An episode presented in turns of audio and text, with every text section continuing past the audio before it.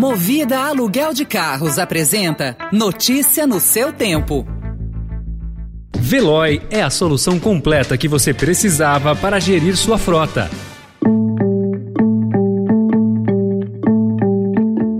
Olá, seja bem-vindo, seja bem-vinda. Começa agora mais uma edição do Notícia no seu Tempo. Esse podcast é produzido pela equipe de jornalismo do Estadão para você ouvir em poucos minutos as principais informações do jornal. Entre os destaques de hoje, governo avalia congelar preços da Petrobras para combustíveis. Rússia diz que guerra acaba se Ucrânia desistir da OTAN. E moradores de São Paulo relatam falta de energia elétrica por mais de dois dias. Esses são alguns dos assuntos que você confere nesta terça-feira, 8 de março de 2022.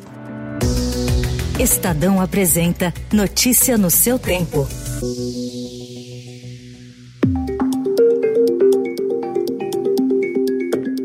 Com a disparada do preço do petróleo provocada pela guerra no leste europeu, o governo passou a estudar o congelamento temporário dos preços de combustíveis cobrados pela Petrobras. Pelo plano, o custo de não repassar a alta do petróleo seria bancado pela Petrobras e seus acionistas. Os defensores da proposta argumentam que a empresa tem custo em real e pode segurar os reajustes de preços depois do lucro elevado em 2021. O congelamento não enfrenta a oposição do ministro da Economia Paulo Guedes Guedes, que discorda da proposta da Petrobras de criar um subsídio temporário. A defesa da revisão da política de preços de combustíveis, feita ontem pelo presidente Jair Bolsonaro, repercutiu mal no mercado. O que é tirado do petróleo leva-se em conta o preço fora do Brasil. Isso não pode continuar acontecendo. Estamos vendo isso aí sem mexer, sem ter nenhum sobressalto no mercado. Isso vai ser tratado hoje à tarde, mais uma reunião as ações da Petrobras caíram ontem mais de 7%. A Petrobras já perdeu mais de 22 bilhões de reais de valor de mercado desde sexta-feira, em meio ao debate político. Um dia após a divulgação de que aliados europeus consideram banir importação de petróleo e gás natural da Rússia como retaliação à guerra, as bolsas da Europa e da Ásia fecharam em queda ontem, ao mesmo tempo que o dólar ampliou a alta ante rivais e a cotação do petróleo disparou. A combinação de moeda americana e barril em alta aumenta a pressão sobre o governo brasileiro em busca de uma saída, em negociação com o Congresso e a Petrobras para conter o preço da gasolina. No domingo, o secretário de Estado dos Estados Unidos, Anthony Blinken, afirmou que Washington está em discussões muito ativas com governos europeus sobre o possível banimento de importações de petróleo e de gás natural da Rússia. We are now in, uh, in very active discussions with our European partners. About banning the, the import of Russian oil. A declaração ajudou o petróleo tipo Brent a saltar para quase 140 dólares por barril durante a madrugada, mas a cotação da commodity deu uma arrefecida na manhã e fechou a 123 dólares e 21 centes.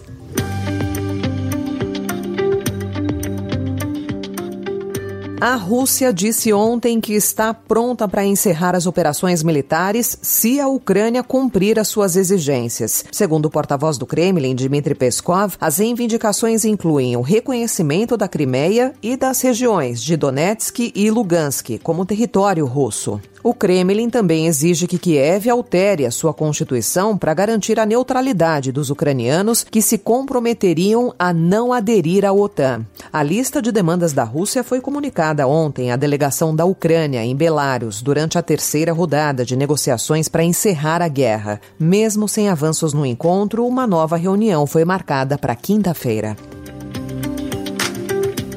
O avião para resgatar brasileiros e estrangeiros que escaparam da guerra da Ucrânia decolou ontem da base aérea de Brasília. O cargueiro transportará 64 pessoas da Polônia para o Brasil. Entre os passageiros, há 40 brasileiros, 23 ucranianos e um polonês. A previsão é que também sejam transportados seis cachorros, conforme dados do governo federal. A operação de repatriação é uma das tentativas do governo Jair Bolsonaro de emplacar uma agenda positiva relacionada à guerra. Em discurso, o ministro da Defesa Braga Neto disse que, desde o início do conflito, o Brasil tomou medidas concretas, segundo diretrizes de Bolsonaro. O general afirmou também que a comunidade internacional sempre poderá contar com o espírito acolhedor do povo brasileiro. O Brasil tem uma vocação acolhedora. A diplomacia e as Forças Armadas brasileiras tem o histórico e o sacerdócio de amenizar a dor das pessoas em situação de conflitos ou calamidades, levar calor humano e compartilhar a esperança e a fé na paz do mundo. Levantamento feito pelo Estadão mostra que no Amazonas, a maioria das principais minas de potássio, que é a substância usada em fertilizantes para o agronegócio, está localizada fora de terras indígenas. Os dados contrariam declarações do presidente Jair Bolsonaro, que tem defendido a aprovação de projeto de lei que libera a mineração em áreas demarcadas, como forma de superar a dependência brasileira da Rússia no acesso a fertilizantes. Para pressionar o Congresso, o líder do governo pediu então urgência na votação do projeto de lei. E após uma longa reunião com a cúpula do PSB ontem em São Paulo, o ex-governador Geraldo Alckmin selou sua filiação ao partido e recebeu a garantia de que eventuais divergências regionais da legenda com o PT não serão obstáculo para que ele seja candidato a vice na chapa presidencial de Lula. No encontro, o presidente nacional do PSB, Carlos Siqueira, apresentou ao ex-governador um mapa com o cenário do PSB nos estados. Alckmin pediu tempo aos PCBistas para conversar com o seu seu grupo político que deve segui-lo e assim reforçar a chapa de candidatos proporcionais a deputado da sigla em São Paulo.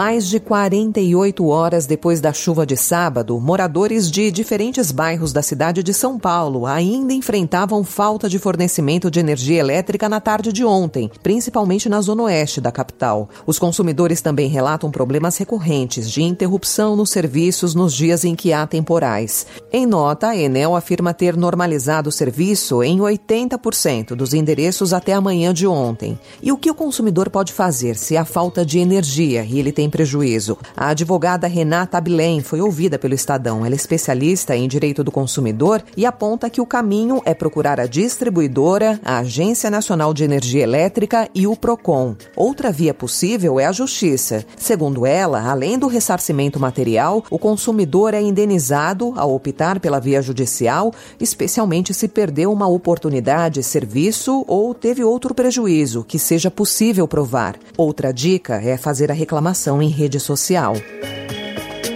E desde ontem, o uso de máscaras em espaços fechados na cidade do Rio de Janeiro não é mais obrigatório. O uso já era facultativo em espaços abertos na cidade desde outubro. Ainda de acordo com o decreto de ontem, quando o município atingir o índice de 70% da população maior de 18 anos vacinada com a dose de reforço, as pessoas ficarão dispensadas de prévia comprovação de vacinação em estabelecimentos fechados. O secretário municipal de saúde do Rio de Janeiro, Daniel Sorans, justificou justificou a decisão explicando que a capital fluminense tem a menor taxa de transmissão desde o início da pandemia. O estado de São Paulo pode anunciar nesta semana o fim do uso obrigatório de máscaras ao ar livre. Segundo o governador João Dória, a medida será avaliada hoje pelo comitê de especialistas. Nós, ah, através do Comitê Científico, estamos analisando, sim, a perspectiva e a possibilidade da liberação do uso de máscaras ao ar livre essa foi mais uma edição do Notícia no seu Tempo, com a apresentação e roteiro de Alessandra Romano, produção e finalização de Felipe Caldo. O editor de núcleo de áudio é Manuel Bonfim. Obrigada pela sua companhia até aqui e até amanhã. Você ouviu Notícia no seu Tempo. Notícia no seu tempo. Oferecimento Movida Aluguel de Carros. A vida é para ser movida. Saiba mais em www.movida.com.br. Procurando a rota mais inteligente para gerir sua frota? Veloy é a solução completa que você precisa. Acesse veloy.com.br/empresa e descubra um caminho prático e eficiente para a gestão da sua empresa.